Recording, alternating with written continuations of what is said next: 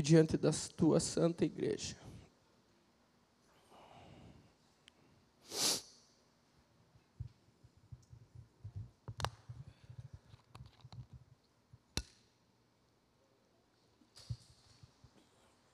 Para quem não chegou na hora que eu fiz umas perguntas para a igreja e falei que o reino de Deus é movimento, e pedi para alguns perguntarem se nós fizemos parte desse reino. E disse para o irmão ainda perguntar: movimente-se. Fazem 12 anos que eu me converti aproximadamente, irmãos. E a nossa vida, a nossa caminhada com Cristo, ela tem altos e baixos, tem levantes, tem lutas, tem aflições, tem vitórias.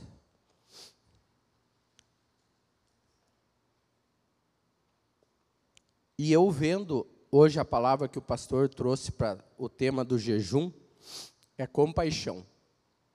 E é um tema assim que fala a todos os corações. Fala a todas as pessoas que são cristãos, não são cristãos, são espírita, tem pessoas que têm compaixão de um cachorro, tem pessoas que têm compaixão da sua família, tem pessoas que têm compaixão do próximo, tem pessoas que têm compaixão. A compaixão faz parte do nosso coração. Porque nós somos imagem e semelhança de Cristo. Mas uma coisa difere eu e você.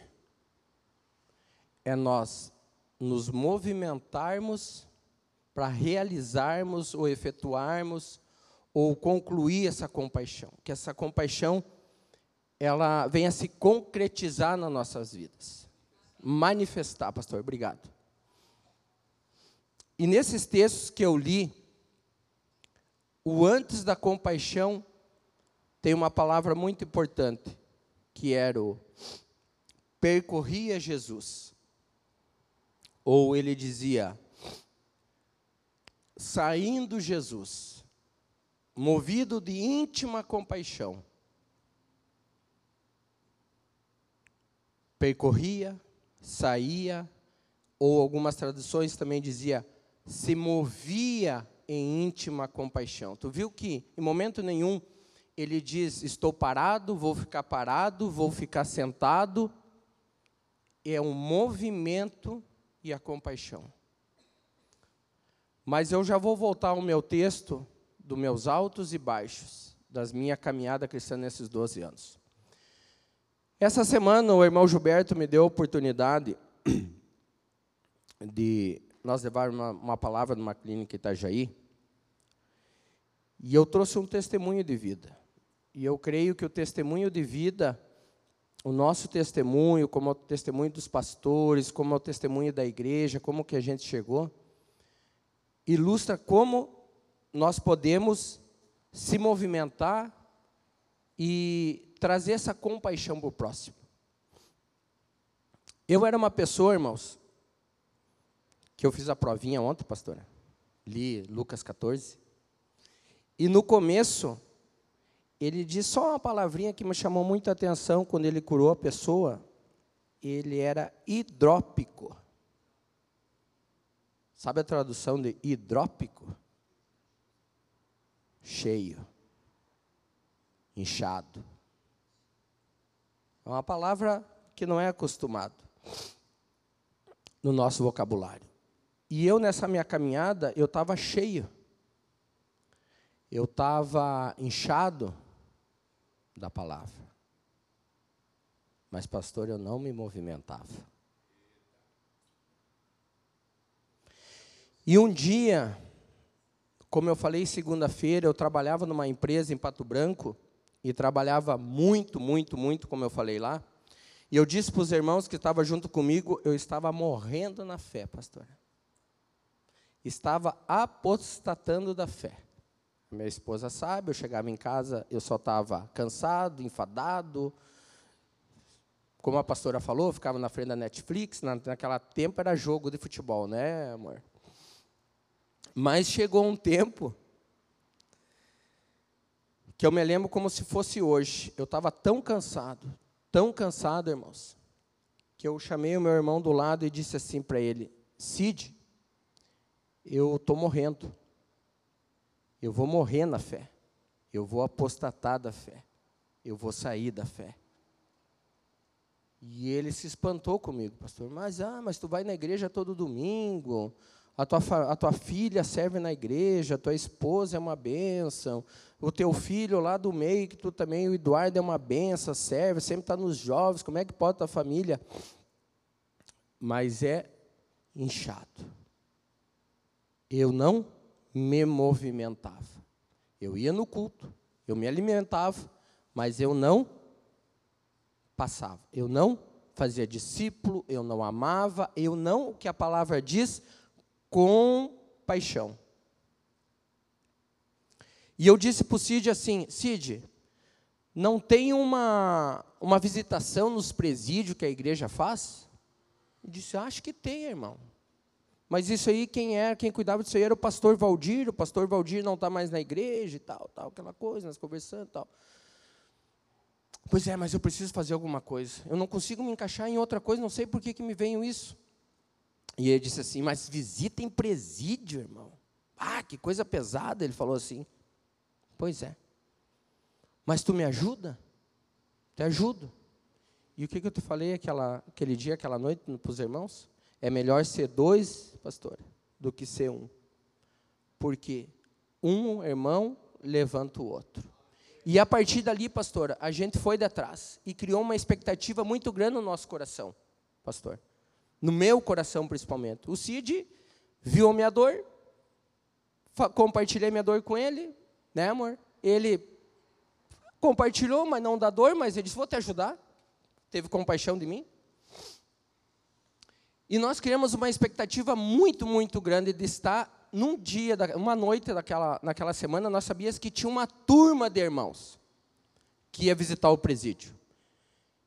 E quando eu cheguei lá, com o coração transbordante, vou servir, vou fazer alguma coisa, vou sair da minha passividade, vou tentar caminhar. Vai estar cheio de irmãos levando o evangelho, levando a palavra.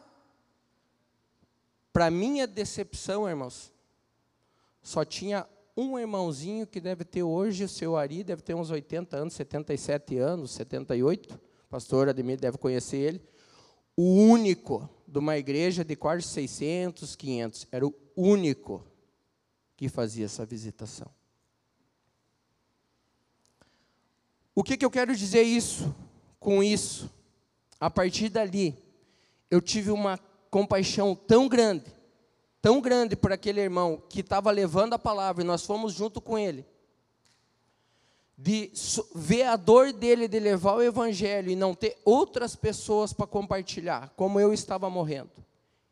E a partir dali, na minha caminhada cristã, irmãos, eu parei de ser essa pessoa inchada. Eu parei de ser essa pessoa que só vem no culto do domingo. Eu parei de ser essa pessoa de só olhar os problemas da igreja. Eu parei de ser essa pessoa de só olhar para a vida do pastor. Eu parei de olhar para mim mesmo. Eu parei de olhar para as minhas coisas. Quando nós se deparamos com pessoas dentro de presídio, dentro de clínicas como nós visitamos hoje, e não é diferente, irmãos. Pastora, eu vou lhe dizer uma coisa, eu já é a terceira igreja que estou chegando. Se Deus quiser, eu vou permanecer aqui. Se Deus não quiser, né, pastor, vai me tirar daqui.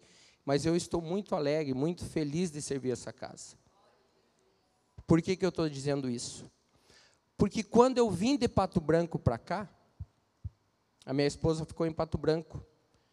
E eu falei com Deus lá na entrada do sertão do Trambuda, eu disse assim: Senhor, bem assim como vou orar para falar para vocês, eu orei. Estava dentro do voyage da empresa. Eu disse assim: Senhor, eu não quero voltar aquele tempo que eu só ia no culto do domingo. Eu quero continuar te servindo. Eu quero fazer as mesmas coisas que eu fazia para ti lá naquele reino, lá naquele lugar, mas para o teu reino, em movimento. E eu acabei de orar, irmãos, chegou, pense num cara perturbado. Pense num cara assim, ó, eu acho que o cara fazia uns três, quatro dias que, sei lá, se é droga, cocaína, crack, mas não deu um minuto, não sei de onde que aquele cara surgiu. E bateu no meu Voyage, eu estava com o ar-condicionado ligado, fazendo os relatórios, e ele pediu dinheiro. E eu vi que ele saiu. Aí eu comecei a questionar ele, mas de onde saiu? Ah, saí de uma clínica, assim, assim, assim, papapá, papapá, mas eu preciso de dinheiro para ir para Itajaí e tal. Resumindo assim para vocês, eu disse, Deus. Aí eu especulei ele, pastor, mas que clínica é essa? Aonde que é a clínica? Aonde funciona? E não dei dinheiro porque não tinha também, pastor. Até senão eu levava ele exercitar compaixão, levava ele na rodoviária, mas ele também não quis. E aquilo me inquietou, porque eu orei e Deus me enviou aquela pessoa. Num outro dia eu fui nessa clínica e me apresentei à pessoa. E sabe o que ela disse, irmãos? Que a casa do oleiro servia lá.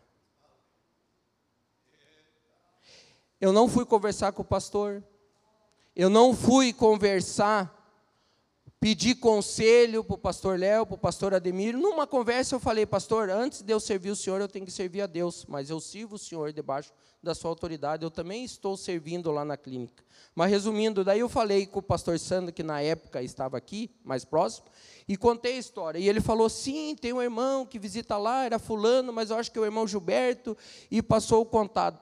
Sabe quantas pessoas tinha lá servindo com o irmão Gilberto? Uma igreja desse tamanho que enche o culto de domingo. Uma pessoa. Uma pessoa fazendo a obra para o Senhor. Com graça, com oração, com misericórdia, hoje nós devemos estar no sete, oito, cinco, mais ou menos nisso aí. Mas aí eu vejo, não passei nenhuma passagem, que eu estou passando o meu testemunho um pouco de vida, né? Mas lá em Mateus 9, 35, 38, que eu passei para a irmãzinha lá, que eu ia ler Jonas. Jonas lá, se você quiser ler do 4, do 10 ao 11, Jonas, ele conversava com Deus. Jonas tinha a proximidade e ouvia Deus, mas Jonas não obedecia, não queria obedecer a Deus. E Deus fez crescer uma aboboeira. Eu acho que é isso, né, pastor? É um nome bem dificilzinho para mim falar. Num, numa noite ela cresceu, no outro dia ela fez uma sombra e secou no mesmo dia. E Jonas teve compaixão dessa planta. Mas Jonas não queria levar a palavra para pessoas que estão aqui embaixo, que a igreja pede todo dia para servir, bota nos grupos, para ajudar na cozinha. Jonas não queria levar a palavra para Nínive.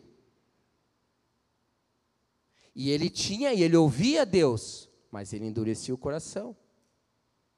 E Deus falou para ele: Ei, e não eu, eu de ter compaixão, e não ei de eu ter compaixão da grande cidade de Nínive. Fala Deus para Jonas. Em que estão mais do, de 120 mil homens que não sabem dis, discernir entre a sua mão direita e a sua mão esquerda. Homens como estão dentro da clínica, que nunca chegaram ao Evangelho. Porque eles estavam numa vida tão louca, irmãos, tão louca, que a gente não tem nem noção. Homens que estão dentro do presídio, que cometeram crimes que nós não podíamos saber qual o crime, que era melhor não saber, mas nós levávamos o amor de Jesus para eles.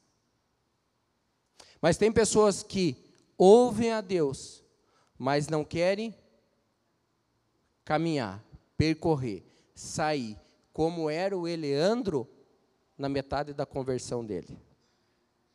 E eu estava inchado, e começou a aparecer os problemas, e Deus e começou a minha vida financeira não andar. Eu tenho testemunha de vida financeira. Eu e minha esposa. Nós temos testemunha de milagres. A igreja tem que compartilhar mais disso, pastor. Mas só começou a mudar quando eu, Eleandro, comecei a caminhar. Sair, ter compaixão do meu próximo, estender a mão, orar, interceder, saber dos problemas que o outro tem. É isso que vai edificar. É isso que vai transformar a sua vida. O culto é uma premissa, irmãos. Nós temos que estar aqui no domingo.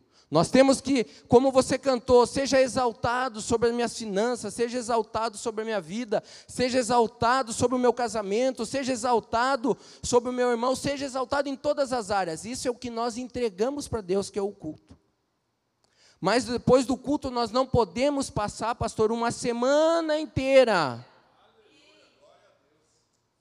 Uma semana inteira sem estender a mão para o próximo sem ver essa, essa, essa sociedade corrupta, caída, porque Jesus disse que o mundo era caído.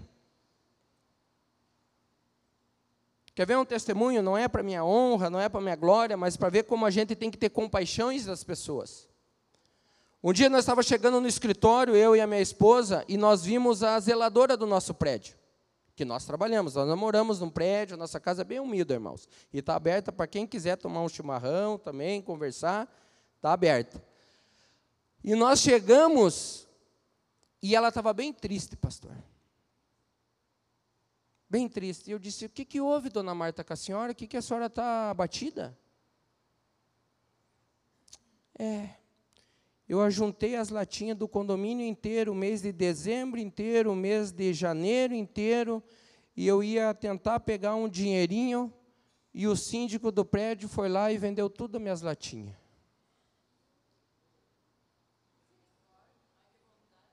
Aonde que é isso, irmãos? No mundo caído, na sociedade. Vai ver se muitas vezes não é dentro do teu condomínio. Vai ver se você olha para a zeladora, olha para quem está arrumando as coisas, olha para as pessoas que estão sentadas. Tem irmãos que procuram nem passar no meio das pessoas que estão sentadas ali, ali embaixo. E eu disse assim para a dona Marta: hoje acabou esse, dona Marta. A partir de hoje, Toda latinha que a senhora juntar, a senhora vai deixar essa sacola, uma bolsa desse tamanho, enchi o Voyage, não conseguia nem entrar quando eu tinha o Voyage, irmão. E eu vendia a latinha e entregava o dinheiro para ela. O que, que é isso, irmãos? Compaixão. Eu estou dando um exemplo, é tão simples. Ela não sabe nem como me agradecer. Eu não estou dizendo agora para tu ir lá na tua zeladora e mandar ela juntar a latinha. Mas muitas vezes nós temos que parar e ver o sofrimento da pessoa. Não foi o irmão que passou um vídeo lá do como é que era o homenzinho lá no bolso, né, pastora? Pois é. E se a dona Marta estivesse chorando lá, pastor, esse moço, né? Se a dona Marta estivesse chorando e eu passasse lá e com a mão no bolso, pastor. Então é uma palavra que não é para fora da igreja, essa palavra tem que ser para dentro da igreja. Essa palavra tem que ser um encontro. Nós temos que ser testemunhas vivas de Cristo. E só nós vamos só refletir o que nós viver de verdade, intimidade, daquilo que nós temos que entregar para Cristo. Como diz aqui, aí só para continuar, Jesus percorria. Olha só, então ele não ficava parado. Ele não ficava dentro da igreja parado.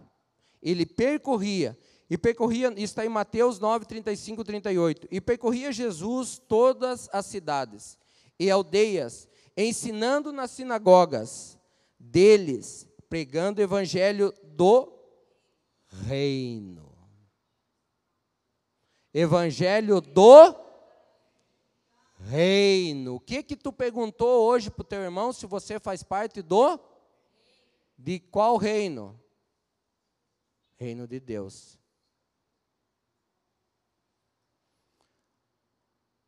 Irmão, tu faz parte do reino de Deus. Ah, eu faço parte do reino de Deus. Mas você percorre, você olha para o teu próximo, você olha para o colega que está dentro da tua empresa que está com problema, você estende a mão, você olha para a zeladora do teu prédio,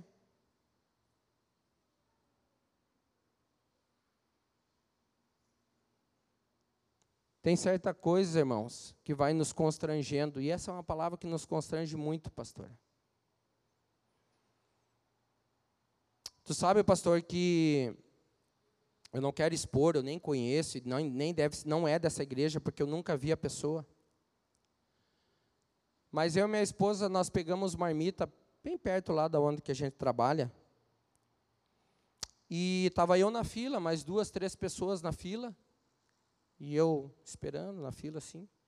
Chegou uma, uma jovem senhora, de uns 30 e poucos anos, totalmente alvoroçada, atravessou a fila de todo mundo e queria que fosse servida. E, a, e o dono do restaurante disse: Olha, tem mais duas pessoas na fila.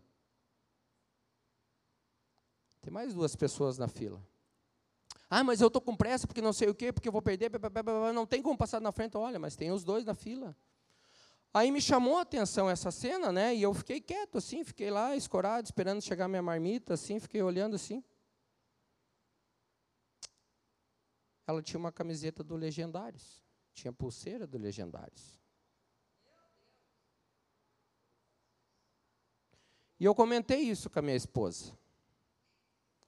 Por que, que eu estou falando isso, pastor? Eu vou subir, o senhor sabe que eu fiz a inscrição, vou subir. Estou convidando o irmão Beto para subir comigo. É, glória. Estou convidando, estou convidando, glória a Deus, estou convidando. Faz tempo, né, irmão? Tu me convidou para andar junto contigo lá, né? Agora estou te convidando. Eita, glória! Mas assim, Eu entendi o que era aquela camiseta, pastor. A atendente não. A pessoa, dono do restaurante, não sabia o que é aquelas legendas lá, as camisas bonitas que as mulheres usam, que a minha esposa também disse que quer comprar e tal, aquelas coisas, né? E eu cheguei tão indignado e disse assim: amor, viu como a gente tem que ter compaixão, tem que ter misericórdia, a gente tem que ser sal, luz nessa terra. Aconteceu isso, isso, isso, isso, assim, totalmente. Ela não teve nem. Mas tudo bem, a gente entende, é um momento, de vez em quando a pessoa realmente. É, estava com pressa. E... Mas o que, que eu quero dizer com isso, irmãos? Dos legendários ou dos eventos, ou dos retiros, ou das coisas que a igreja lhe proporciona para você ter um crescimento espiritual, para ter cura espiritual, para ter crescimento espiritual e intimidade com Cristo. Mas se você vai ter crescimento com Cristo, intimidade com Cristo, se encher de Cristo, mas e você não ser discípulo de Cristo e não percorrer e não sair para fora, você vai ficar inchado que nem o Eleandro. Você é perigo até de apostatar da fé. Você vai brigar com a tua esposa, você vai ser um cara rancoroso. É isso. Nós vamos subir a montanha, Lineker. Mas não basta ser só a montanha. Isso é um pedacinho do quebra-cabeça que Deus vai nos moldando trocando. Eu escutei uma palavra, irmão Gilberto, nesses dias, e serve para a igreja também. Quando você fez um propósito e vinha, a igreja chamou e te trouxe para fazer o jejum. Quando a igreja te chama para servir no corpo da diaconia, quando a igreja te chama para servir no almoço solidário, quando a igreja chama alguns para servir nas clínicas, qualquer serviço Sabe o que, que você está fazendo, irmão? Das pessoas que servem na cozinha, irmão Gilberto. Lembra que eu falei? Você está botando uma âncora na tua alma. E está dizendo assim para a tua alma, para a tua carne, que é nossa inimiga, dizendo: Senhor, eu boto uma âncora na minha carne aqui, porque não vai ser a minha vontade, não vai ser o meu querer. Você bota uma marca na tua vida quando você faz isso, irmãos. Você bota uma algo assim, ó, extraordinário, algo sobrenatural que agrada o coração de Deus. Quem vai ser recompensado? É você. Lembra que a pastora falou no culto? Como é que tem gente que prospera, prospera e vive dentro da igreja e prospera mais, mas Deus podia dar? Porque ele entendeu o segredo ele entendeu que esse é o melhor lugar para estar com a sua família. Mas nós temos que colocar âncoras na nossa alma. Quer ver uma âncora que eu coloquei e não é pecado, mas é uma fraqueza da minha carne? e a minha esposa de novo vai confirmar e sabe disso. Pastor, eu tinha muita, muita, muita, muita dificuldade de acordar de madrugada. E a Bíblia diz para mim e para o Senhor e para todos nós que Ele ama aquele que buscam Ele de madrugada. Ele não diz que ama todos, mas aqueles que buscam Ele de madrugada, Ele ama mais. Ele ama todos. E eu tinha uma dificuldade muito grande de acordar de madrugada. E eu peguei o horário das 5 às 6 da manhã, que tem que acordar às 4 e meia da manhã, todo domingo. Para vir na torre de oração. Ah, eu não tenho dificuldade de vir meio-dia, eu não tenho dificuldade de vir duas horas da tarde, eu não tenho dificuldade de vir às 18. Eu não tenho dificuldade de vir às 8 horas da manhã. Mas às quatro e meia da manhã levantar? no domingo. Mas quando a igreja trouxe uma torre de oração, é para nós sair desse lugar de inchaço, de, de, de, de, passividade, sair desse lugar, quando a igreja traz esse lugar de torre de oração. Irmãos, se vocês soubessem o quebrantamento, se vocês soubessem a presença de Deus que há naquela torre de oração, se vocês soubessem, aqueles que ainda não tiveram oportunidade, mas está aberto, de estar nesse lugar de intercessão, de quebrantamento, de adoração, de, de clamor a Deus pelas vidas, pelas almas, pela igreja, pela vida do pastor, se ministrada por tudo. Você está dizendo para a sua alma: Eu quero ancorar minha alma aqui, Senhor. Não seja a minha vontade não seja a minha vontade.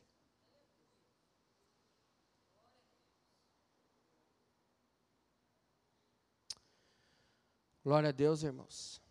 Eu acho que eu pude falar um pouco de mim.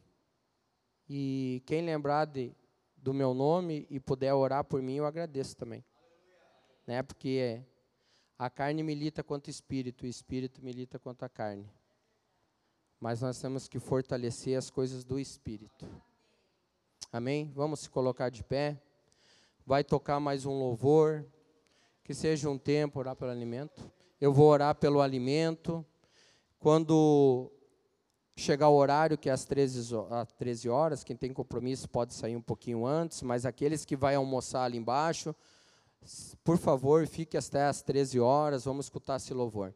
Deus, obrigado por esse tempo, obrigado, Pai, por essa comunhão com os irmãos, Pai. Obrigado, Pai, por nós o, podermos te louvar, te adorar nessa manhã de jejum, Pai. Pai, eu te glorifico por cada vida que está aqui.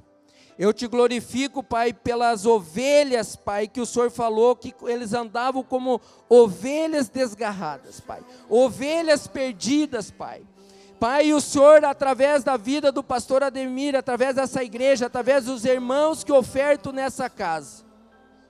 Pai, o Senhor abriu uma porta, Pai, para que essas ovelhas, Pai, muitas vezes que estão desgarradas, essas ovelhas que estão perdidas, essas ovelhas que estão sedentas de Ti, Pai, e não sabem onde encontrar. Pai, esse lugar se chama Casa do Olheiro, que aonde o Teu nome é exaltado, Senhor a tua presença exaltada, Pai. Pai, eu te louvo por cada ofertante, por cada dizimista dessa casa, Senhor. Eu te louvo por cada vida que tem servido naquela cozinha, Senhor. Que o Senhor olha com olhos, Pai, olhos de amor para essa vida, olhos de compaixão para nossas vidas, Papai. Como o Senhor teve compaixão, Pai, de tantas e tantas pessoas, Pai, tem compaixão de nós, Pai derrama graça sobre a, a nossa igreja, derrama perdão, derrama misericórdia, derrama o teu amor, Senhor, em nome de Jesus, Pai. E abençoa, Pai, cada um. E o nosso alimento é o alimento lá embaixo que vai ser servido.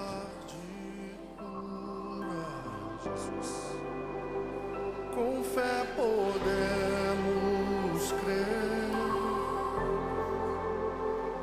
Olhamos só para ti. Vem, faz o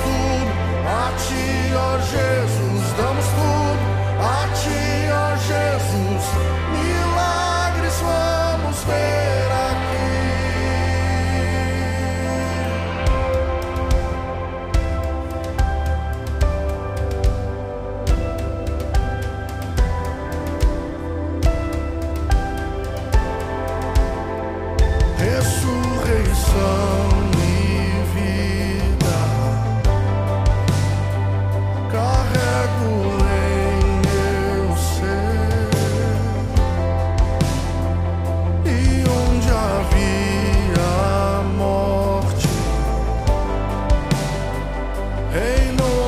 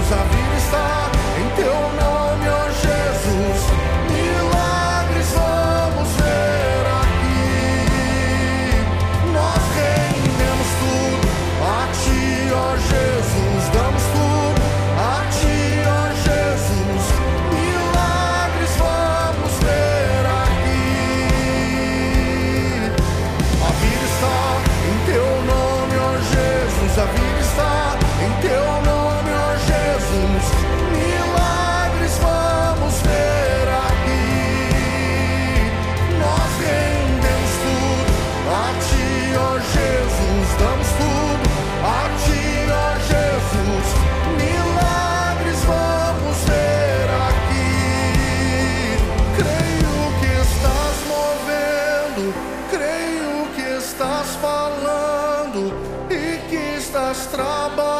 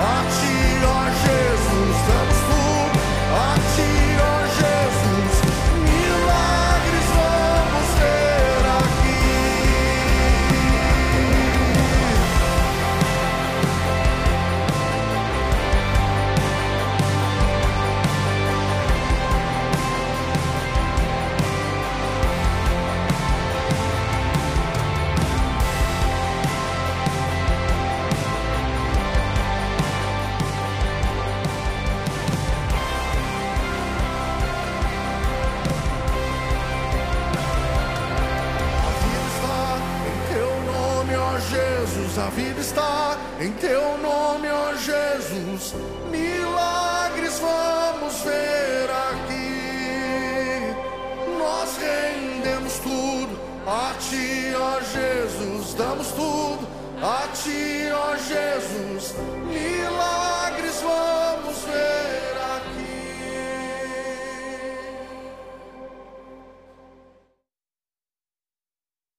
Aleluias. Deus é bom, amém? Glória a Deus. Amados, sei que passou um pouquinho do horário. Venham amanhã. Amanhã é um dia de nós orarmos e entendermos tudo isso que Deus preparou nessa semana para que nós possamos no domingo cear com Jesus, amém? Então convido você a estar conosco amanhã nesse mesmo horário. O pessoal que almoça, tenta chegar mais cedo. Tenta vir antes, não chega depois da uma hora, ok? Deus abençoe vocês e espero vocês amanhã, em nome de Jesus. Amém.